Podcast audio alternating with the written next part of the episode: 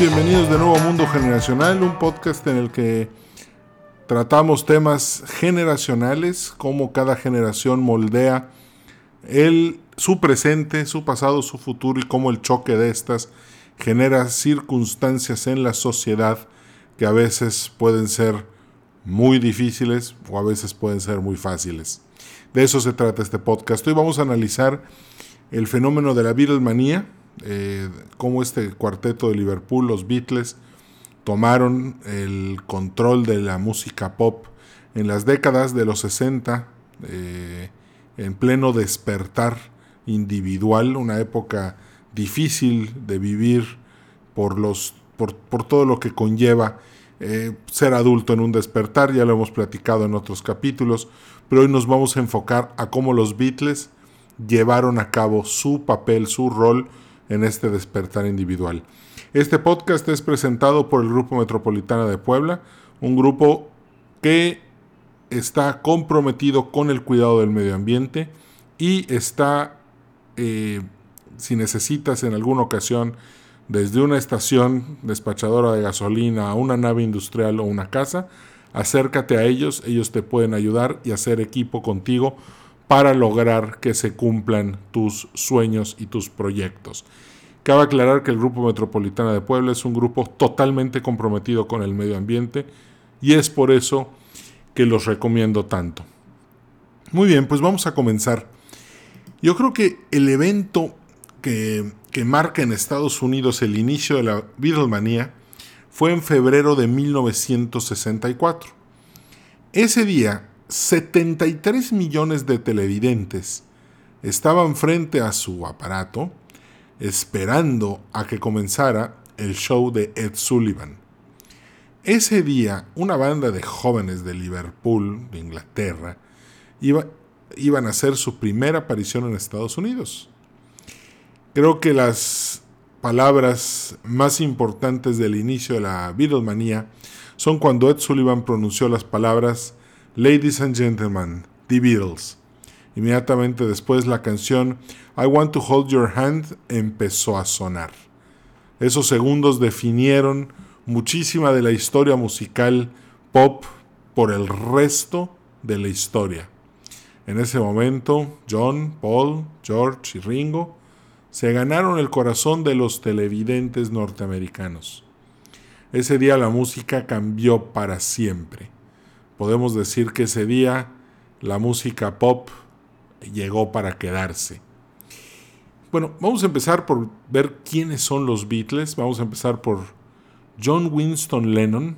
Recuerden que ellos son ingleses, por lo tanto vamos a utilizar la, los ciclos y las fechas del mundo anglosajón para definir a las generaciones, no a las de México y España. John Lennon nace el 9 de octubre de 1940. podemos, eh, pertenece a la generación silenciosa eh, del mundo anglosajón. Y pues obviamente, eh, mientras John Lennon era un bebé, ahí en Liverpool, pues probablemente uno de los primeros sonidos que escuchó fueron las bombas de la Luftwaffe, de la Fuerza Aérea Alemana, que estaba bombardeando Liverpool por ser un puerto estratégico tan importante para el esfuerzo de la Segunda Guerra Mundial. Apenas estaba comenzando la guerra, la, guerra eh, tenía escasamente un año de, que Alemania había invadido Polonia.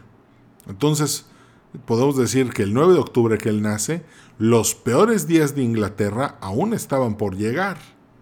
Todavía Francia estaba este, dando sus últimos, eh, sus últimos golpes de resistencia.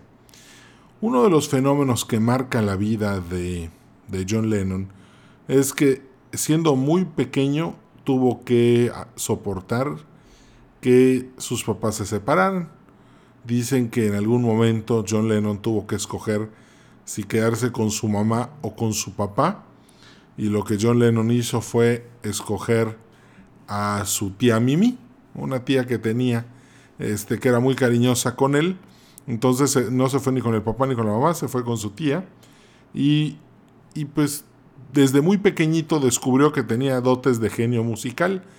Una de sus características como niño era que podía afinar y entonar su voz con la guitarra de una manera muy eh, particular, muy única. Y eso pues obviamente hizo que su tía lo impulsara en la, en, la vida musical. El segundo miembro también eh, de los Beatles pues es James Paul McCartney. Él nace el 18 de junio de 1942, por lo tanto también pertenece a la generación silenciosa. Eh, él desde muy pequeño demostró tener una inteligencia muy superior a la media. Él era el mejor promedio de su salón de clase. Pero un día eh, Paul McCartney descubre la música, se descubrió que él y la música eran muy afines y sus calificaciones se fueron en picada. Eh, ya nunca más pudo volver a ser el nerd que era antes porque la música le robó el corazón. Eh, este, Fíjense, Paul McCartney compuso su primera canción a los 14 años. Eh, él también, al igual que John, tuvo, tuvo, vivió problemas familiares fuertes, ya que eh, su mamá murió cuando él era muy joven. Su mamá se llama María. Y, y de hecho hay una anécdota que dice que Paul McCartney un día tuvo un sueño. Y en ese sueño su mamá, Mary, le dijo, deja que las cosas sucedan. Y eventualmente ese sueño se convirtió en la canción Let It Be, que es este como dice, ¿no? When I find myself in times of trouble, Mother Mary comes to me, speaking words of wisdom, let it be, ¿no? O sea, Mother Mary pues es, es su mamá. De hecho, este, esa es la historia de cómo se compuso la canción de Lady Después viene George Harrison. Eh, George Harrison nació el 25 de febrero de 1943, por lo tanto ya es un baby boomer. Él, este, su papá era chofer de un camión y, dicen que también su papá durante la Segunda Guerra Mundial eh, lo subieron a un barco mercante de la Marina inglesa y él y su función en ese barco era cortarle el pelo a todos los marineros. Obviamente cuando terminó la guerra, pues la situación familiar no era de lo más fácil, era difícil. Y, dicen que igual cuando George iba a clase en, en la escuela, pues era el que más mal se portaba en el salón. Dicen que se portaba re mal. Pero que de repente, cuando George se, quedaba dormido sobre su pupitre, las maestras decían, no, los no lo despierten, déjalo dormir, porque si está dormido, pues para mí es más fácil dar la clase. Entonces siempre buscaban que, que George estuviera entre, muy tranquilito, muy bien dormidito, para que las clases se ponía más tranquila. Lo mismo que los otros Beatles, un día George Harrison descubrió la música, eh, se enamoró de la guitarra y se puso a tocar guitarra todo el día. La leyenda dice que tocaba tanto tiempo la guitarra que los dedos le sangraban. Entonces, este, un día George Harrison se comprometió consigo mismo a lograr ser un gran guitarrista. ¿eh? Creo que lo logró.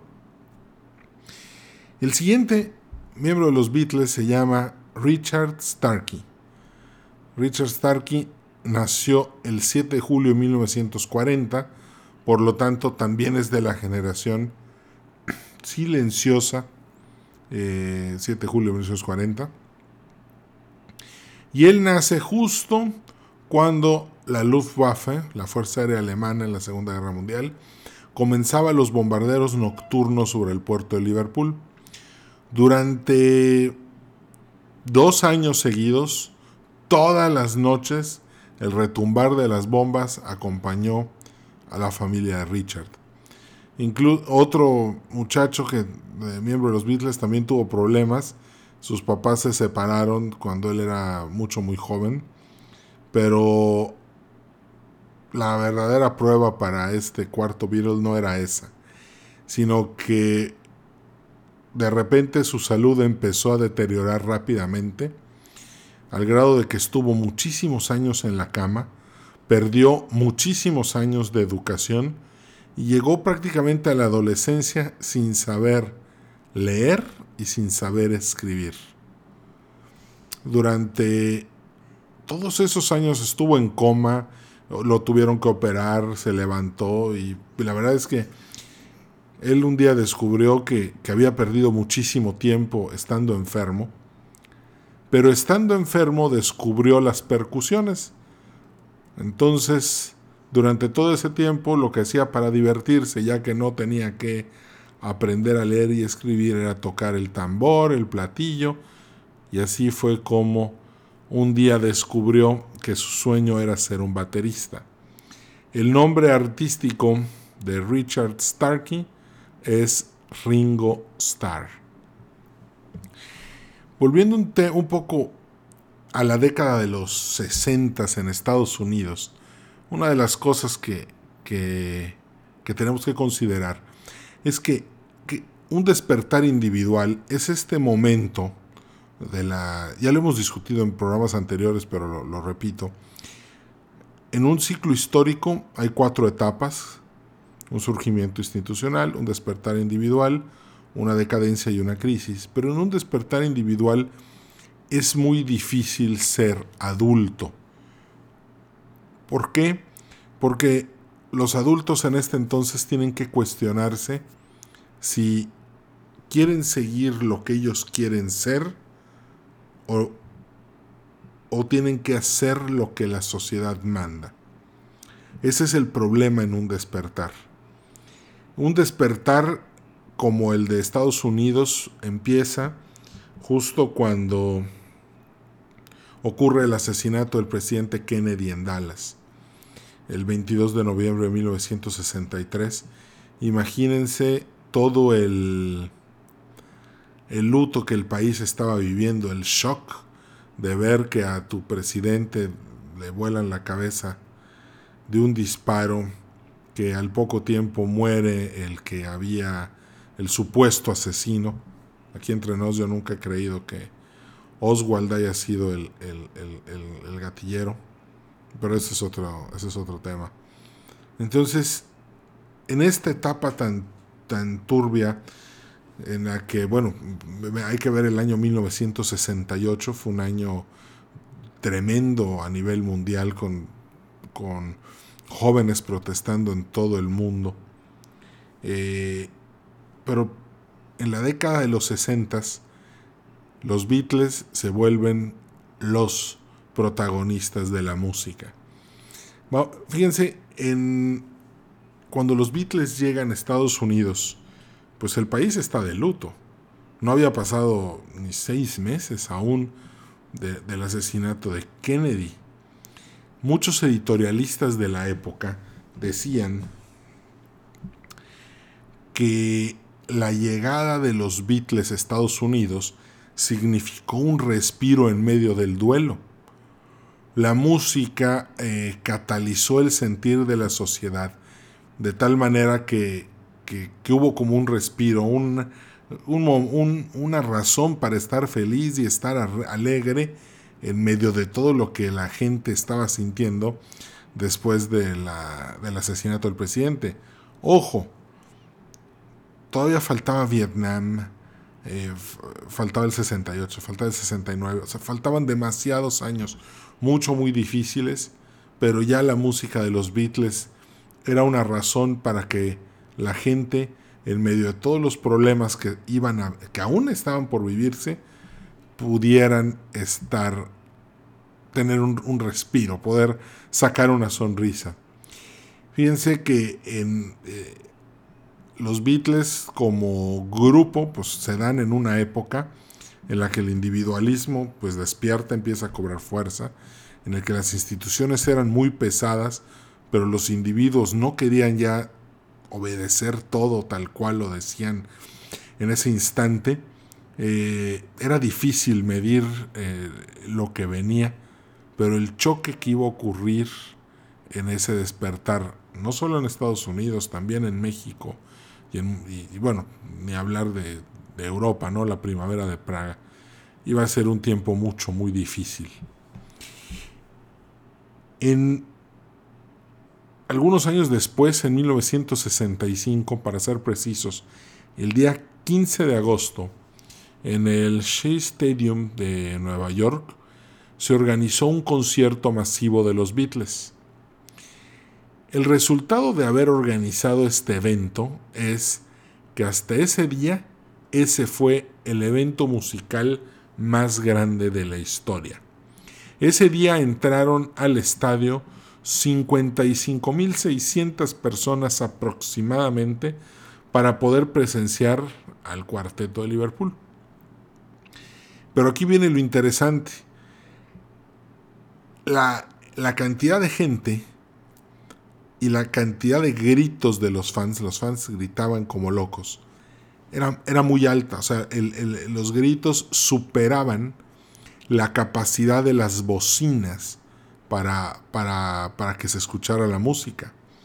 Entonces, eran, era tan fuerte eh, los gritos de la gente que llegó un momento en el que John Lennon empezó a tocar el órgano con los codos, porque era totalmente indiferente si las notas musicales se tocaban bien o mal, si, si cantaban o no cantaban, simplemente la capacidad de del sistema de sonido estaba completamente superado. Obviamente era, imposible que pedirle a la gente que se callara para tocar, por lo tanto el evento digamos que tuvo que fluir en medio de, todos esos gritos sin que casi pudiera escucharse. Este, este evento, este concierto, eh, se filmó, está grabado, tiene 14 cámaras, eh, se usaron 14 cámaras, pero pues no todo el concierto se pudo grabar por, por obvias razones, obviamente había demasiado. Entre entre el ruido, la poca capacidad del sistema de sonido, pues se perdieron, se perdieron muchos instantes de ese, de ese evento. van terminando, la década de los 60 eventualmente llegó casi a su fin en el 69. Este, el hombre llega a la luna y de hecho se están cumpliendo 50 años de haberse de celebrar este de celebrar el, eh, la llegada a la luna el 50 aniversario pero hay algo aquí, hay un evento que creo que dejó muy dolida a toda la sociedad. La noticia de que los Beatles se separaran. Y aquí hay, una reflexión. Obviamente estamos hablando de que los Beatles son los son los protagonistas musicales del despertar de la década de los 60. Es un despertar individual, no es un despertar institucional. Entonces, seguir como grupo hubiera significado seguir siendo institucionales. Pero no, los Beatles son individualistas. De eso se trata eh, pertenecer a un despertar. Y por eso, eventualmente, cada uno agarró su camino. Aquí lo interesante es que a unos culpan a Yoko Ono, la esposa de John Lennon.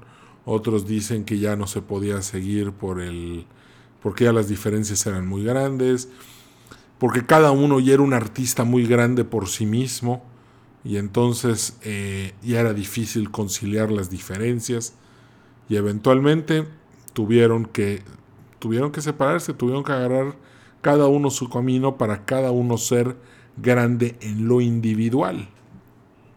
Creo que todos lo lograron este, por todos los caminos eh, cada uno, este, que cada uno emprendió. Sin embargo, el, el mensaje fue que como grupo musical se quedaron para siempre. Siempre van a ser el recuerdo de la década de los 60, de ese despertar. y ya entrados los, los 70 en lo individual, triunfando y siguiendo cada uno su carrera como debería ser, pero siempre sin poder romper con su pasado, que era haber pertenecido a los Beatles. En, un en, uno, en uno de mis blogs en el, que analizo cómo se, se, desenvuelve la música de los ochentas, pongo que el primer evento, el evento que marca el inicio de los ochentas en el, en el aspecto musical, es el terrible evento del asesinato de John Lennon. Eh, muere en 1981 asesinado por uno de sus fans que lo criticaba mucho porque decía que, que haber dicho que los Beatles son más famosos que Jesucristo, pues además de que les costó muchísimos fans dentro de Estados Unidos y mucha crítica, pues mucho radical los empezaron a ver como algo maligno y algo lo que había que destruir y eventualmente esa fue una de las razones por las que eh, este individuo le disparó a John Lennon. El legado, hoy, bueno, este, también George Harrison ya murió, este, nada más quedan Ringo y, y Paul McCartney. Paul McCartney sigue gozando de una popularidad tremenda. En YouTube busquen el, el video en el que va este, en el coche recordando sus, toda su infancia y eventualmente llega a, a, un bar y ahí da un concierto. Está buenísimo ese video. Este, no, no, recuerdo ahorita el nombre, pero va a ser lo primero que va a salir. Este, tiene varios millones de reproducciones. Lo van a ver bien rápido. Vale mucho la pena.